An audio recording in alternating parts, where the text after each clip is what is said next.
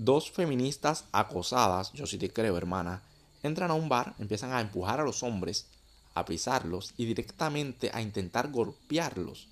Los hombres están calmados, tranquilos, no reaccionan, no levantan la voz, no hablan, no levantan la mano, no hacen nada. Prudente los chicos porque obviamente este patriarcado opresor es bastante violento y los chicos no estaban haciendo nada, ya simplemente estaban buscando atención para golpear a los chicos para hacer un show. Porque eran TikTokers, Instagramers, influencers, famosas, millonarias, todas las porquerías que se inventan ahora.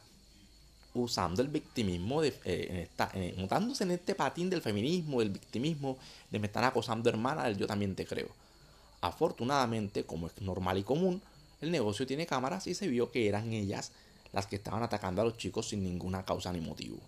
Obviamente se van a hacer las víctimas y la prensa las apoyó para que sigan ganando suscriptores.